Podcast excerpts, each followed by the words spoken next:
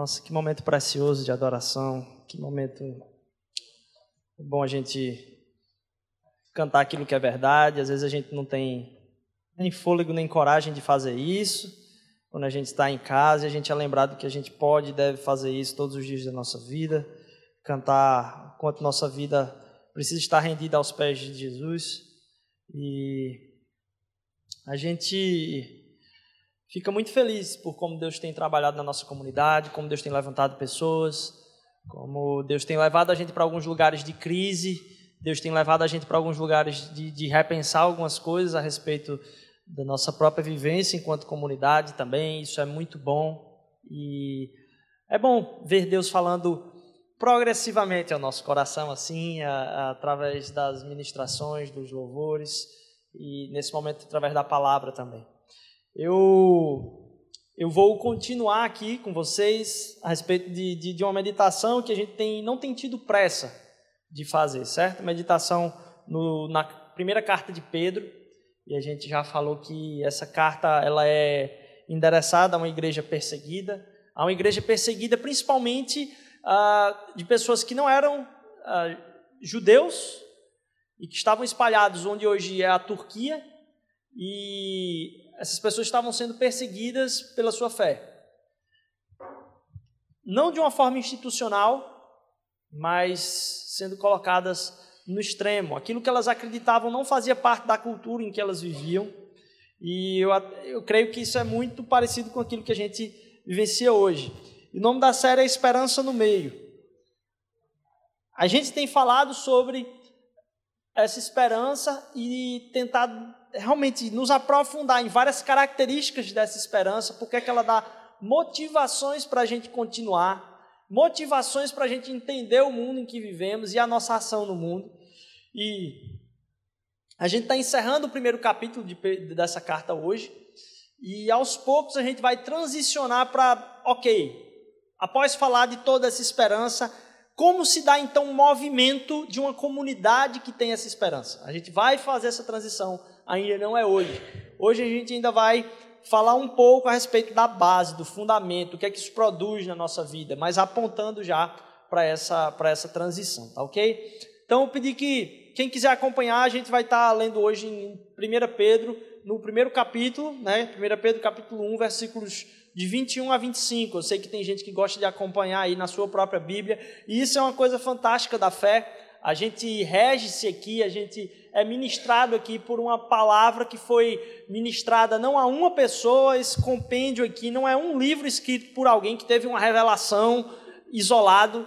Não, isso aqui são várias pessoas em diferentes épocas, com diferentes profissões, numa trajetória aí de várias centenas de anos e e que dão no compêndio falam uma mesma história, uma mesma narrativa, uma mesma narrativa, uma narrativa a respeito de uma pessoa e o centro dessa narrativa aqui é o próprio Jesus Cristo. E a gente poder ter a certeza disso é o que faz com que você possa abrir essa palavra aí e também a, a entender que tudo que a gente fala aqui é a respeito dessa pessoa, tudo o que a gente traz aqui a respeito do Cristo encarnado, Jesus que uh, veio ao mundo e é o próprio Deus. E ao falar disso, a gente também é julgado por essa própria palavra. Então é bom você estar com ela aberta aí também, porque se em algum momento houvesse manipulação dessa palavra ou um discernimento diferente, a gente é julgado por essa palavra, como a gente vai ver, é eterna. Vamos lá, primeira carta de Pedro, capítulo 1, versículos do 21 ao 25. Por meio dele, vocês creem em Deus, que o ressuscitou dentre os mortos e o glorificou de modo que a fé é a esperança de, de, de, e a esperança de vocês estão em Deus. Agora que vocês purificaram as suas vidas pela obediência à verdade, visando ao amor fraternal e sincero, amem sinceramente uns aos outros de todo o coração, pois vocês foram regenerados, não de uma semente perecível, mas imperecível por meio da palavra de Deus viva e permanente. Pois toda a humanidade é como a relva. Entrei no capítulo 2 aqui, certo? Até o versículo 3. Pois toda a humanidade é como a relva e toda a sua glória é como a flor da relva. A relva murcha e, a, e cai sua flor, mas a palavra do Senhor permanece para sempre. Essa é a palavra que lhes foi anunciada, ou em algumas outras versões, evangelizada. Pai, obrigado por esse tempo aqui, obrigado por a gente estar meditando sobre a tua palavra. Fala ao nosso coração aquilo que tu tens para nós hoje, Senhor Deus. Que essa semana possa ser uma semana onde a gente possa realmente ser representação do teu amor. Em nome de Jesus, amém. Então ele termina com essa frase aí: é isso que vocês foram evangelizados. E, e a gente quer trabalhar essa esperança ainda hoje aqui. Mas ah, nesse tema, ou perdão, nesse tema a gente vai continuar.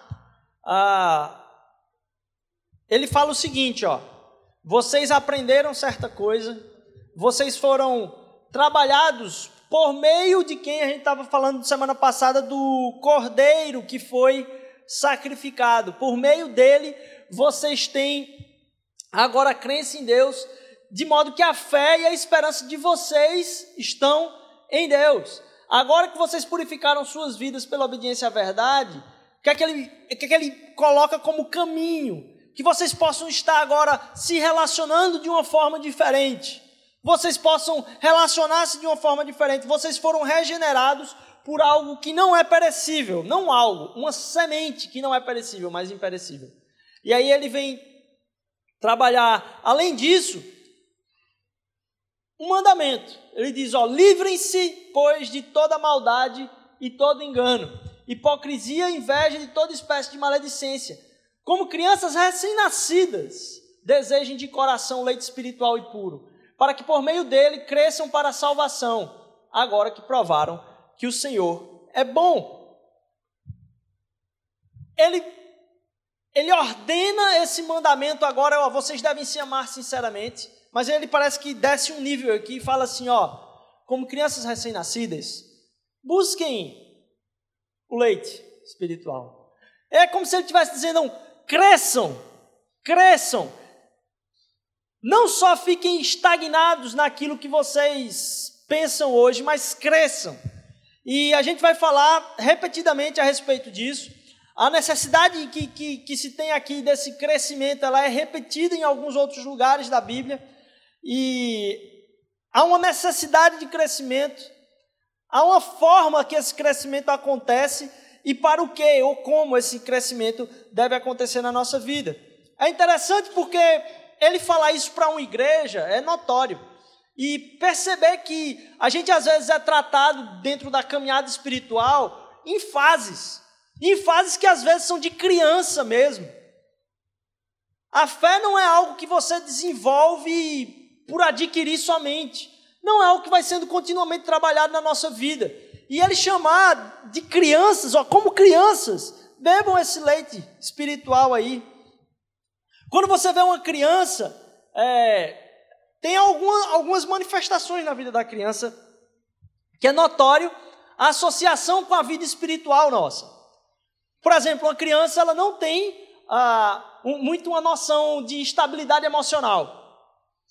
A criança ela não tem problema com alterar o seu humor alternadamente em questão de segundos. Você já deve ter tido contato com, com essa cena, onde você está brincando com a criança e você de repente você tira o brinquedo dela, ela está feliz da vida, de repente ela passa pelo maior desespero da vida dela. A associação é como que ali a vida dela acabou, não existe mais momento nenhum de forma de pensar. O único jeito de resolver a vida é berrar, gritar. E em seguida você começa a brincar de outra coisa com a criança, a criança sai do choro e volta novamente a sorrir.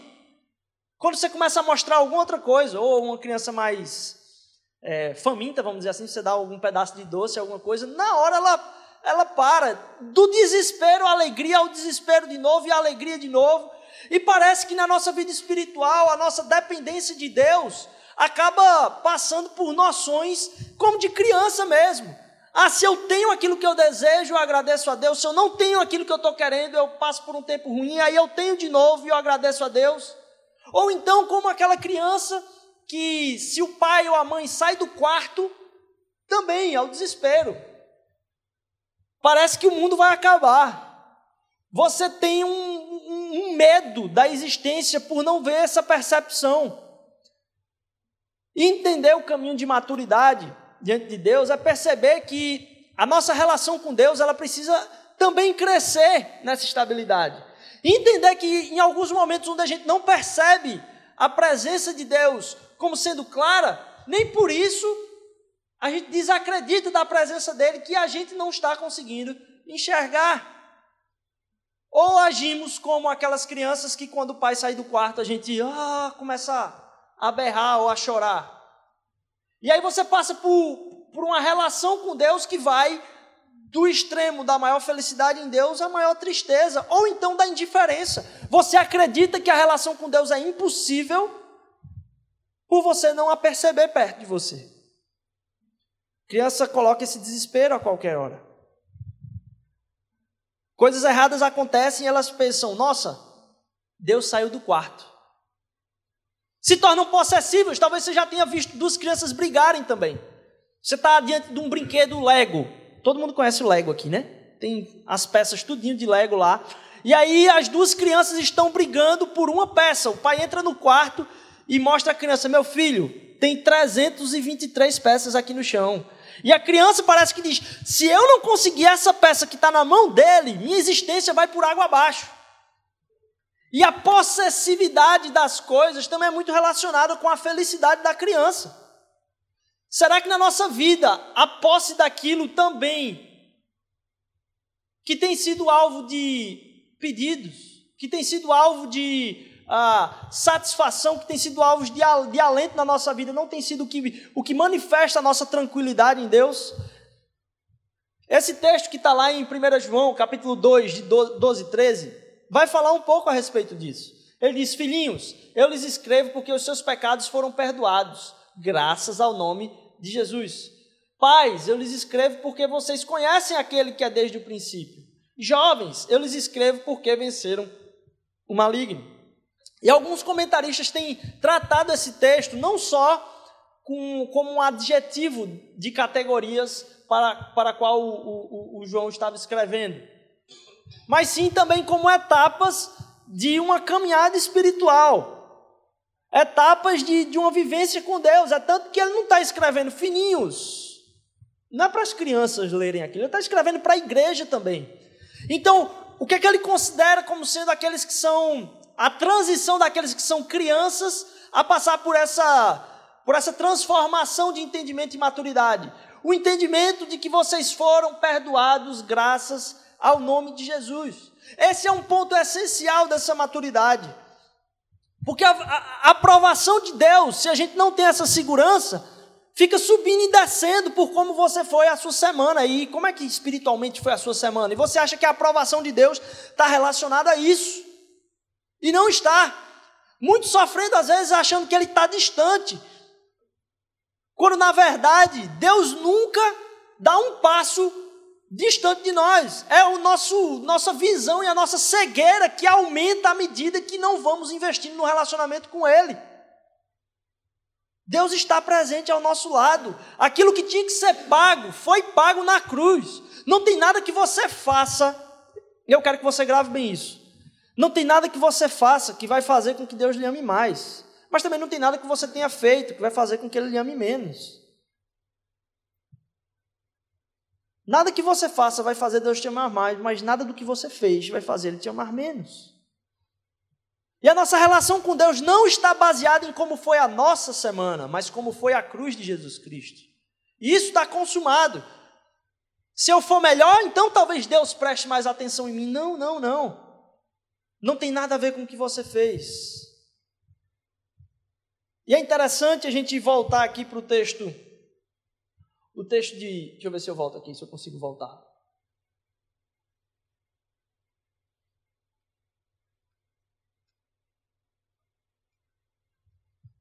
é interessante como o texto aí vai tratar de, de, dessa infantilidade também, falando logo em seguida, né? Que vocês devem buscar esse leite espiritual. Mas ele está falando sobre um crescimento, onde é que o cristão deve crescer. E o que divide a natureza de alguém que é discípulo de Cristo não tem a ver com aquilo que deixamos simplesmente de fazer, O que, o que manifesta a diferença do nosso relacionamento é como, ou o que separa aquele que é cristão, vamos dizer assim, do mundo. E aqui, por favor, essa palavra é, é horrível para a gente tratar hoje, porque ela tem tão mau entendimento. Mas o que separa uma pessoa que é discípulo de Jesus Cristo não é o que deixamos de fazer, mas como lidamos com o amor. Como a gente lida com o limite do amor. O que é que é o limite do amor? Quem é que está além do limite do seu amor? É nisso que o Evangelho vem trabalhar na nossa vida. A quem hoje é impossível perdoar, a quem hoje é impossível resgatar, com quem hoje é impossível se relacionar. A divisão então é feita com o limite do amor, com uma moeda que é relacional. É como tratamos as pessoas. É como a gente trata o próprio mundo. O próprio propósito, o mesmo propósito que é relacion... que nos coloca num relacionamento com Deus, nos coloca num relacionamento com os outros. E aqui é o que está a palavra, ele diz: "Olha, vocês têm agora que vocês entenderam e colocaram essa esperança em vocês, o que é que isso deve levar vocês? Qual a direção desse crescimento? Como isso está sendo produzido na mente de vocês?" através de um amor fraternal e sincero. Amem sinceramente uns aos outros de todo o coração. Em algumas versões ele vai trazer sem hipocrisia. É difícil, né? A gente amar uns aos outros sem hipocrisia. Não para parecer que amamos, mas para tomar intencionalmente o desafio de decidir amar. A encarnar esse amor e projetar ele para outra pessoa intencionalmente. O que faz a separação, então, da produção dessa esperança na nossa vida, não são práticas meramente, mas o quão sincero é o nosso amor intencional uns para com os outros. É assim que se torna é a marca. E aí parece que eu estou falando aqui, talvez alguns de vocês venham de, de outras religiões. E talvez alguns de vocês ainda façam parte de outras religiões. E parece que eu digo, olha, o cristão é separado. Como se eu quisesse ser aqui exclusivista a respeito do cristianismo. Como se o cristianismo fosse exclusivista. E deixa eu dar uma notícia para você.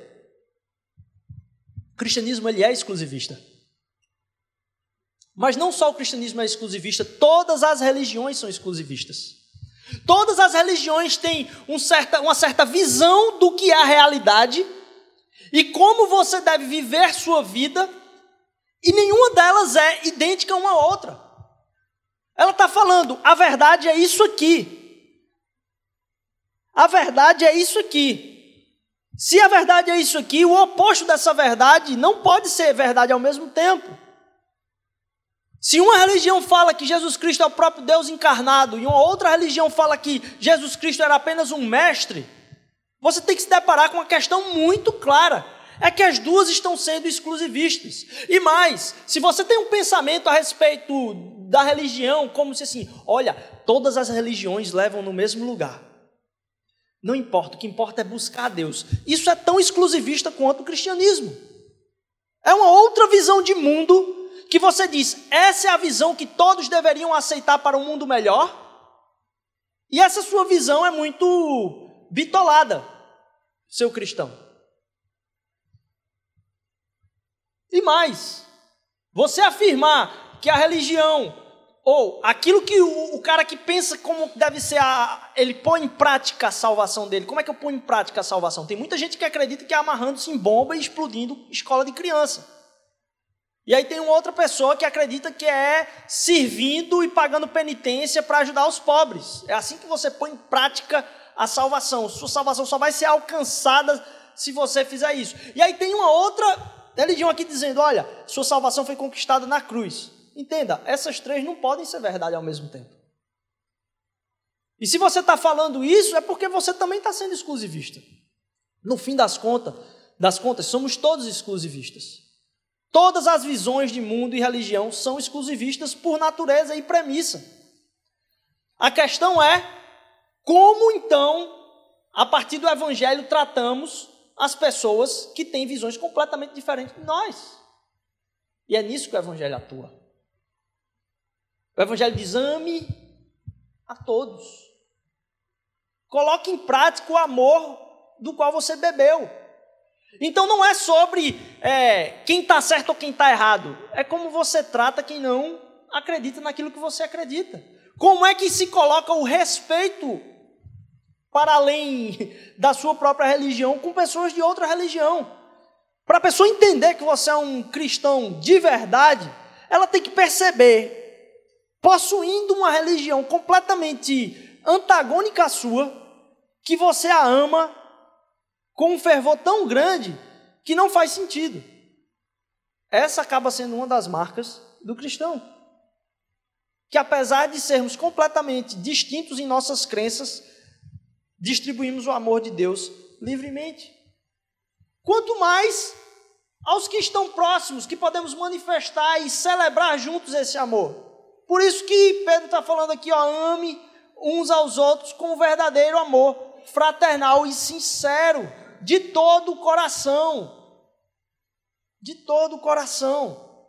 É interessante, essa semana eu estava vendo algumas notícias e uma pessoa da política, muito estupidamente, chamou um teólogo, uh, um teólogo famoso, por nome de excremento. O cara tem 75 anos. E eu achei muito interessante a resposta que o teólogo deu. E o teólogo sabiamente disse: Olha, meu trabalho é ter misericórdia. Essa pessoa é uma pessoa importante, uma pessoa que contribuiu muito. E eu entendo muito aqui que isso aí é somente algo que saiu e não deveria ter, ter saído da boca dele. Entendo o tempo, mas eu não guardo uma coisa que uma pessoa produziu fora de si sobre a minha própria vida. Eu continuo admirando e eu peço que Deus me dê misericórdia, continuo a caminhada de todos os santos, e aí todos os santos no sentido de todos os cristãos, que é de estender o amor de Cristo. Eu disse, nossa, isso é representação de como a gente deve reproduzir o Evangelho. Quando alguém manifesta ofensas à nossa pessoa, como a gente responde a isso? O que é que damos em troca das ofensas? A transformação da obediência à verdade é uma transformação relacional entre nós. Conseguir nos amarmos sem hipocrisia, amar a todos. A partir do que então é que você se relaciona com as pessoas? A partir do quanto elas promovem ódio em você? A partir do quanto elas são desprezíveis para você? Ou qual é a fonte relacional e como você manifesta isso na sua família, nas pessoas que você tem talvez dificuldade relacional? É a partir do amor que nos conquistou? Porque se você está sendo manifestado relacionalmente em outra coisa que não é essa base fundamental da nossa vida, que é o amor que nos conquistou, você não está sendo representativo dele. Não precisa nem eu explicar a conclusão óbvia disso. Se você não está representando o amor que te conquistou, você não está representando o amor que te conquistou. É muito óbvio. Você pode se relacionar então com alguém a partir do que ela pensa, a partir da personalidade dela. Você pode se relacionar com alguém a partir do que ela fez com você, ou pelo que ela deixou de fazer com você, que às vezes produz até mais mágoa. Você pode ter até tido traumas por causa da pessoa. E eu sei que isso é muito mais difícil, mas eu, o que eu estou dizendo é: a partir do que você vai decidir se relacionar com ela. Não é simplesmente a ação, é onde está a fonte de como você se relaciona com as pessoas. Está no Evangelho de Cristo Jesus ou não? E ele coloca um argumento ainda mais profundo. Ele diz: Ó, vocês foram formados, foram regenerados não de uma semente perecível, mas imperecível por meio da palavra de Deus viva e permanente. Semente imperecível. Como então nascer de uma semente imperecível nos leva a um amor não hipócrita? É importante a gente notar aqui a palavra semente, porque a palavra semente ela está relacionada com a biologia. Ela está relacionada não só com a biologia em termos ah, do, do reino não do reino animal, excluindo a parte humana. A reprodução animal ela é notada como sendo através de uma semente que é gerada. Então a geração e a reprodução, ela é associada com o termo semente. E isso vale para a biologia nos dias de hoje. É como a gente, como a gente é, é, retrata a, o processo reprodutivo, ele vem através de algo que é semeado no corpo ah, da mulher, ou no caso do, do, do restante do reino animal, da fêmea. É uma semente que é dada para ser gerado algo novo. Uma semente imperecível. E ele faz essa comparação como sendo muito claro, ele não está querendo ser uma elocubração, não, é um negócio bruto mesmo. Ele diz: ó, se eu pego uma semente e eu planto essa semente, ela produz vida. Ela produz vida. Só que isso que eu estou falando aqui é de algo completamente diferente. Se a partir de uma semente que é colocada ah, em um receptáculo, e aí se a semente é jogada na terra, é, produz árvores aí, e flores, e outros frutos. A semente que é colocada em um corpo produz uma nova vida também. O que ele está falando é que você, de alguma forma, é fruto de uma semente. Você foi gerado também a partir de uma semente. Mas o máximo que uma semente tem como produzir na minha e na sua vida é algo perecível da carne temos sementes perecíveis, aquilo que nasce, cresce, reproduz e morre. O máximo que vai acontecer com a relva é ter a flor e depois ela murcha e morre. Mas o que Pedro está falando aqui é que você foi gerado a partir de um novo nascimento, por uma semente do amor de Deus, através do Espírito Santo que habita em você, há uma semente não perecível, é formada em você uma nova vida, e uma vida que não perece. Que diferentemente daquilo que no máximo vai acontecer com uma semente, que é crescer lindamente aí, produzir uma flor muito bela, morre. Na melhor das hipóteses, murcha. E isso acontece com a nossa carne também. E haja crise com isso, né? Quanta luta contra isso, nossa. Haja cosmético em relação a isso, né? Haja desespero quando vai acontecendo. E a gente nasce, cresce e a nossa carne também murcha. Mas há uma semente em nós que não muda. Que parou o crescimento e isso só cresce na nossa vida. Isso não para de crescer. O novo nascimento gera uma nova vida espiritual. Que vida você está vivendo? A da semente perecível, simplesmente você é somente a semente perecível? Ou há algo em você que diz, não, a vida vale muito mais? Como explicar por meio de termos naturais somente um pai chegando em casa e se encostando no berço, dá uma boa noite e um cheiro na testa do filho? antes de ir para o quarto. Como explicar o significado? Como explicar, dentro da evolução, termos como esse? E é impressionante, esse final de semana é, eu tive a oportunidade de participar daquela conferência né, de, de, de, de, cristãos na ciência, né, da Associação Brasileira de Cristãos na Ciência. E eu não sei se você já se sentiu burro, mas eu fiz um intensivo esse final de semana. várias fórmulas físicas. Lá eu tentando pescar, eu digo, se eu pegar um ponto do que essa pessoa está falando, para mim já está bom. E aí era a galera formada, formada assim, professor de Oxford. O cara é, o outro tem assim, é um dos maiores biblicistas da atualidade, assim, eu Peguei livro de introdução ao Antigo Testamento dele quando comecei no seminário. E o negócio é disseminado no mundo todo, é o mesmo livro, você vai para o seminário tudinho. Introdução ao Antigo Testamento, qual é a referência? A desse cara, e você vai ouvir o cara falar a respeito das raízes hebraicas lá do, do Gênesis. E aí você pega uma outra pessoa que está falando a respeito de eternidade. É muito bom a gente entender essa, essa questão da eternidade aqui. E, e, e, uma pessoa para falar de eternidade, do espaço, não sei o quê, não, simplesmente você está sentado atrás da mulher e a mulher está escrevendo um e-mail lá. E aí sabe o ícone que você escolhe para o seu e-mail? Você bota sua fotinha tal. Quando você trabalha na empresa, parece a logomarca da empresa, né?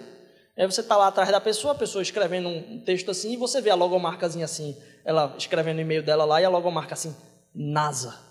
Né? Simplesmente, né? E aí você tem pessoas da NASA dando palestra de como o universo reflete a beleza de Deus e como há mistérios que só engrandecem aquele que é o nosso Senhor.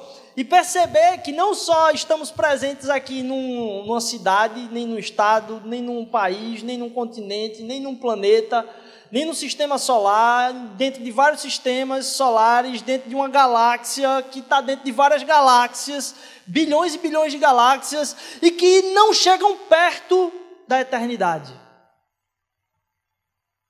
E nosso Deus concebeu a minha e a sua vida na eternidade. E é esse relacionamento eterno que vamos ter com Ele. Por isso, há essa semente eterna em nós. Semente imperecível produz vida eterna. A semente perecível produz vida somente terrena. E essa semente é uma figura fantástica. Saber que fomos gerados de uma semente não perecível é fantástico, porque a semente é algo tremendo. Porque a fé não é algo de novo estático, é algo que deve crescer aos poucos na nossa vida, e a gente volta para o princípio. Essa fé ela se desenvolve no nosso ser, de uma forma que não para. E a semente, então, permite com que a gente enxergue nosso relacionamento com Deus como algo contínuo, que não termina, que não acaba.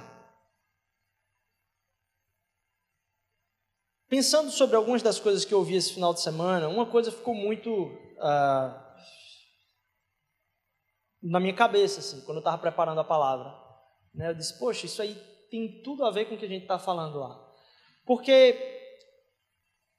essa semente não perecível vem a nos formar a imagem e semelhança de Cristo Jesus que é o objeto inicial do propósito de Deus, de como fomos criados. Fomos criados à imagem e semelhança de Deus.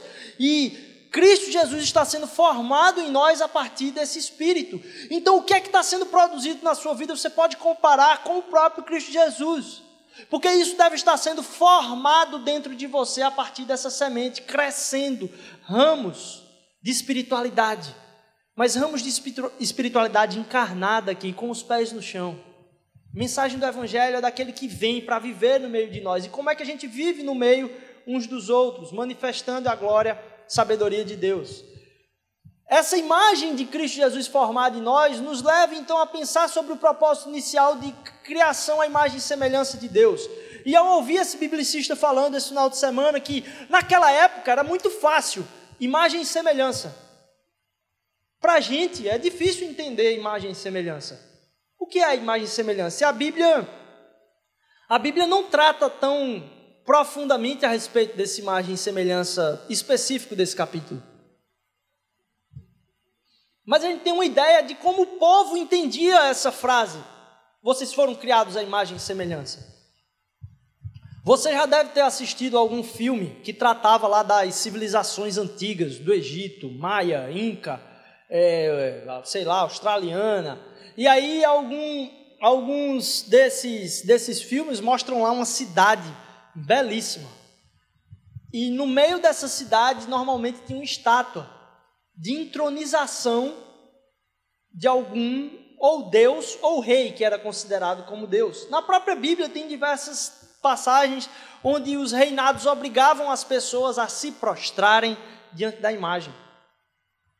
Então, quando aquele povo leu essa passagem, ele sabia o que é imagem e semelhança. Porque ele estava convivendo numa cidade onde no meio daquela cidade provavelmente havia uma estátua para lembrar a imagem e semelhança daquele rei Deus. A imagem e semelhança daquele rei Deus. E aquilo era constituído de uma forma magnífica, né? algo muito grande e muito central.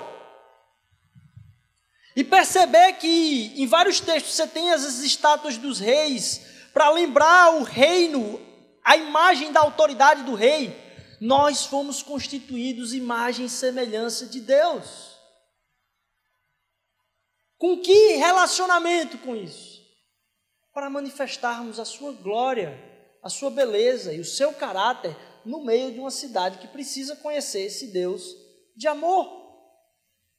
Então, parte da nossa missão é sermos essa imagem e semelhança do Deus encarnado, Cristo Jesus, e refletir o seu caráter a ponto de ficar visível em toda a cidade, a ponto de ser muito claro você refletir a sua glória. A imagem não é um atributo do ser humano, ela é um status que vem com a responsabilidade. Somos representantes reais da sua criação. Devemos manifestar as características dele como tal. E muitas vezes a gente quer manifestar simplesmente o nosso próprio nome. É interessante que o nosso próprio nome ele vai morrer também. É, é, é Para quem cresceu na época que nós crescemos, a maioria de nós, é estranho você ter essa ideia, mas vai chegar um tempo em que você vai estar falando com crianças e você vai falar para ele: "Ah, isso aí é como a Ayrton Senna", e a criança vai responder para você: "Quem é a Ayrton Senna?" E você vai dizer para ela: "Blasfêmia", né? Ou então, quem é, quem é Romário? quem é Romário? Como assim quem é Romário? Como assim quem é Pelé? Como assim quem é Michael Jordan? E se você for por aí, já tem essa fase, tá? O que é desesperador e é blasfemo mesmo. Mas os nomes morrem. Esses nomes morrem. São sementes terrenas. Vai passar uma geração, talvez, de adoração a alguns desses, desses sucessos. E qual o tipo de estátua que você está querendo criar para você, meu irmão? Porque todos nós vamos passar. Como a relva. Passa. Fomos regenerados por uma semente imperecível, e toda a humanidade é como a relva, e toda a sua glória é como a flor da relva. A relva murcha e cai sua flor, mas a palavra do Senhor permanece para sempre. Essa é a palavra que vos foi anunciada. E eu vou me dirigindo para o final desse tempo aqui, lembrando de um texto que está lá em Isaías, capítulo 40. Se você quiser ler comigo, ah, fique à vontade. Isaías, capítulo 40, versículos do 6 ao 8. Uma voz ordena: clame. E eu pergunto: o que clamarei? Que toda a humanidade é como a relva, e toda a sua glória como as flores do campo. A relva murcha e cai sua flor. Quando o vento do Senhor sopra sobre eles, o povo não passa de relva. A relva murcha e as flores caem, mas a palavra do nosso Deus permanece para sempre. É engraçado que o evangelho de Marcos, você tem Mateus, Marcos, Lucas e João, quatro evangelhos. Desses, três são dados como históricos: Mateus, Marcos e Lucas, é, chamados sinóticos. Em Marcos, você tem a probabilidade ou o maior aceite de ser o mais antigo. E Marcos é associado com a pregação de Pedro. É como se Marcos estivesse muito baseado, se também, no que Pedro estava pregando naqueles dias ali. Além das pesquisas naturais, na pregação de Pedro. E ver que esse texto de Pedro está associado com Isaías 40 é interessante demais. Porque lá ele estava falando para uma, uma população que também estava relacionada com o exílio, que também estava ansiosa da salvação, do resgate. E um pouco antes desse versículo que eu falei aí, ainda no, no capítulo 40, é, ele vai falar o seguinte: olha, no deserto preparem um caminho para o Senhor e façam o deserto um caminho reto para o nosso Deus. É como inicia ah, o texto de proclamação dessa uma voz clama. E logo em seguida ela diz: clame. E ele pergunta: o que clamarei? E aí ele cita esse texto. Engraçado que o Evangelho de Marcos começa com essa citação uma voz clama no deserto. E aqui a gente tem o trecho que vem logo em seguida a isso. É como se, quando Pedro estivesse falando aqui, ó, eu estou falando a mesma palavra, esse é o mesmo evangelho. Mais do que isso, ele diz: ó, essa foi a palavra que lhes foi anunciada, e a palavra que está aí no grego é evangelizada, essa é a boa nova que foi trazida para vocês. Apesar da palavra de Deus ser fonte viva para a nossa vida, toda ela fala a respeito de algo que vem nos sustentar perenemente e eternamente. Isso é o Evangelho. Esse link é para dizer o seguinte, ó, Pedro está falando, ó, essa palavra lhes foi anunciada, e a gente acabou de ler que Pedro estava falando sobre Cristo Jesus, que era a esperança viva, que é a esperança que não vai acabar, que é uma esperança para ser vivida no meio do exílio, isso no capítulo 1 de Pedro, e aí no final ele diz: e a palavra do Senhor dura eternamente. Essa foi a palavra que vos foi anunciada. Que palavra? O próprio Jesus. Aqui ele não está falando simplesmente de uma palavra, a palavra encarnada, aqueles que, aquele que anuncia no deserto a encarnação dessa palavra, está lá em Isaías, e logo no texto seguinte ele diz: Olha, a relva murcha, mas a palavra dura para sempre. Que palavra é essa? Palavra viva. A vida do nosso Senhor Cristo Jesus ao nosso lado sempre. Ele não muda, é Ele que define a realidade. E é engraçado, eu estava vendo um texto, eu não quero trazer aqui para não chocar vocês, mas um dos maiores pregadores da história, ele falava a respeito do Evangelho o seguinte: talvez algum dia eu pegue a citação completa aqui para chocar mesmo. Mas ele falava o seguinte: ó, o Evangelho, você tentar contrariar o Evangelho, é você querer contrariar a verdade. É como se você enxergasse um trem vindo na sua direção e você pulasse na frente do trilho. Ele ia passar por cima de você com tudo. E ele fala ainda mais, ele diz assim, e você pensa que ele ia levantar um pouquinho porque você está embaixo dele? Não, não ia fazer nem diferença, por causa do tamanho da verdade. Você encontra a verdade, você vai ser esmagado. Porque você não vai mudar a verdade com a sua própria vida, uma verdade que é eterna. E agora, por causa do seu gosto, por causa da, da descoberta nova de como as pessoas devem funcionar, ou como elas devem se relacionar, você quer mudar algo que é eterno, você não conseguirá. Você será destruído pelo comportamento que você quer praticar na sua própria vida. A verdade não vai mudar a favor de você, ela quer te resgatar do teu caminho de achar que a autonomia da sua mente, tão nova, é capaz de compreender as maravilhas do Senhor melhor do que Ele. Essa palavra é eterna. Porque o nosso, nosso Cristo Jesus é eterno. Porque o Evangelho é eterno. Entender isso, o Evangelho é eterno, faz com que a gente analise um texto que eu pulei aqui, que talvez eu traga novamente aqui também de Pedro. Que ele vai falar: ó, essa mensagem lhes foi anunciada, ainda no capítulo 1.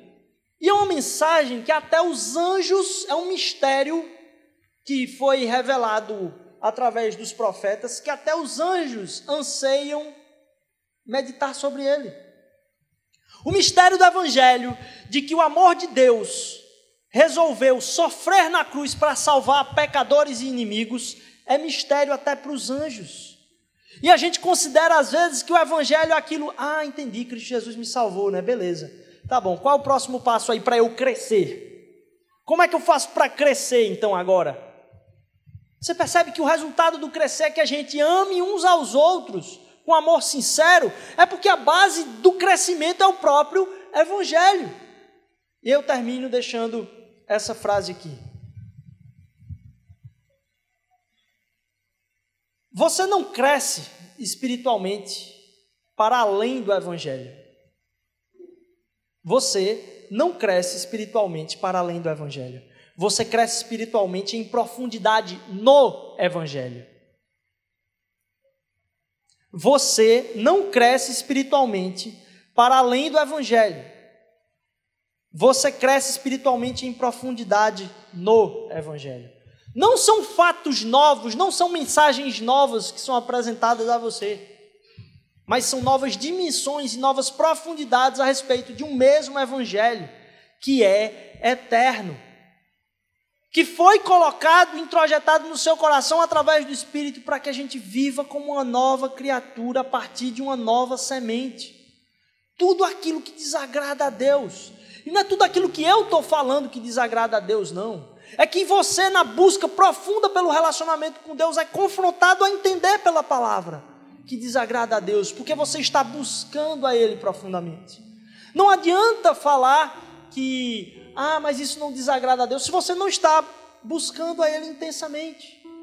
Num relacionamento profundo, somos confrontados a viver, não a partir de anseios e desejos de algo perecível,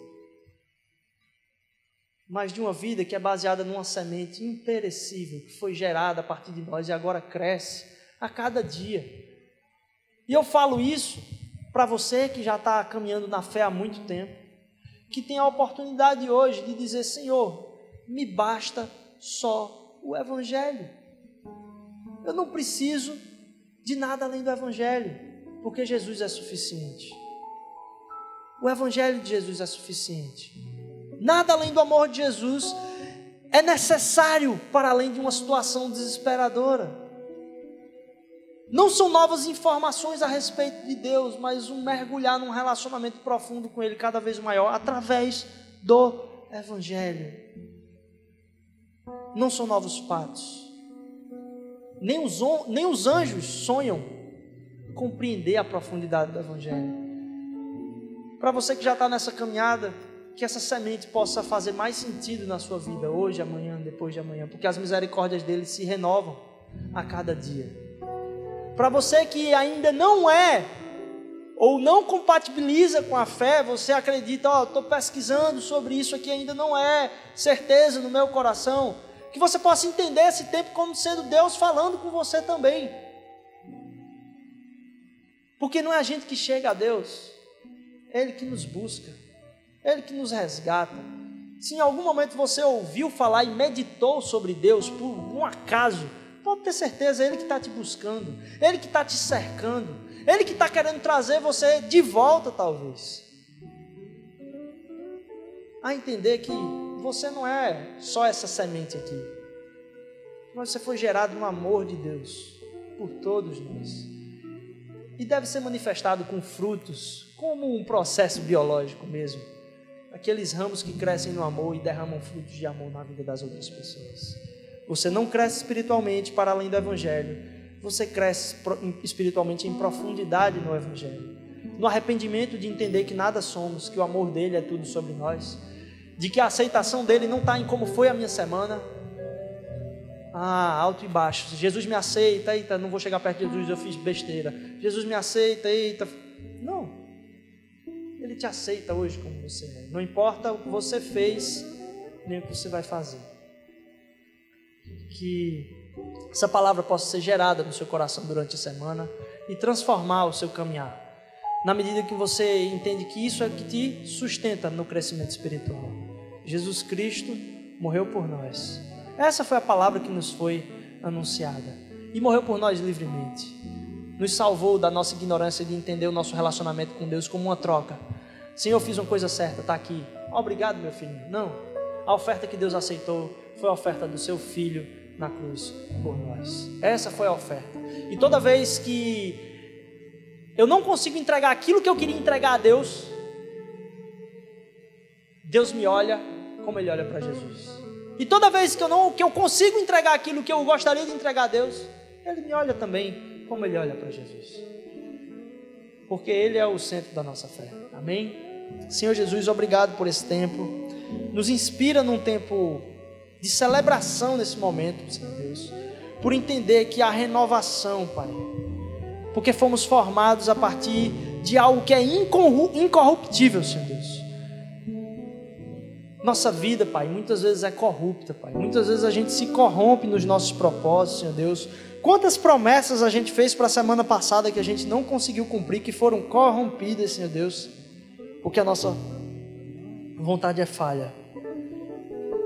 Mas a gente deposita nossa esperança naquilo que é incorruptível, Senhor Deus, que é o teu amor por nós, que foi gerado no nosso coração, que foi colocado no nosso coração para ser vivido plenamente, Pai. Derrama frutos, gera frutos e gera crescimento na nossa vida, Senhor Deus, para a honra e glória do teu nome. Em nome de Jesus. Amém, amém, amém.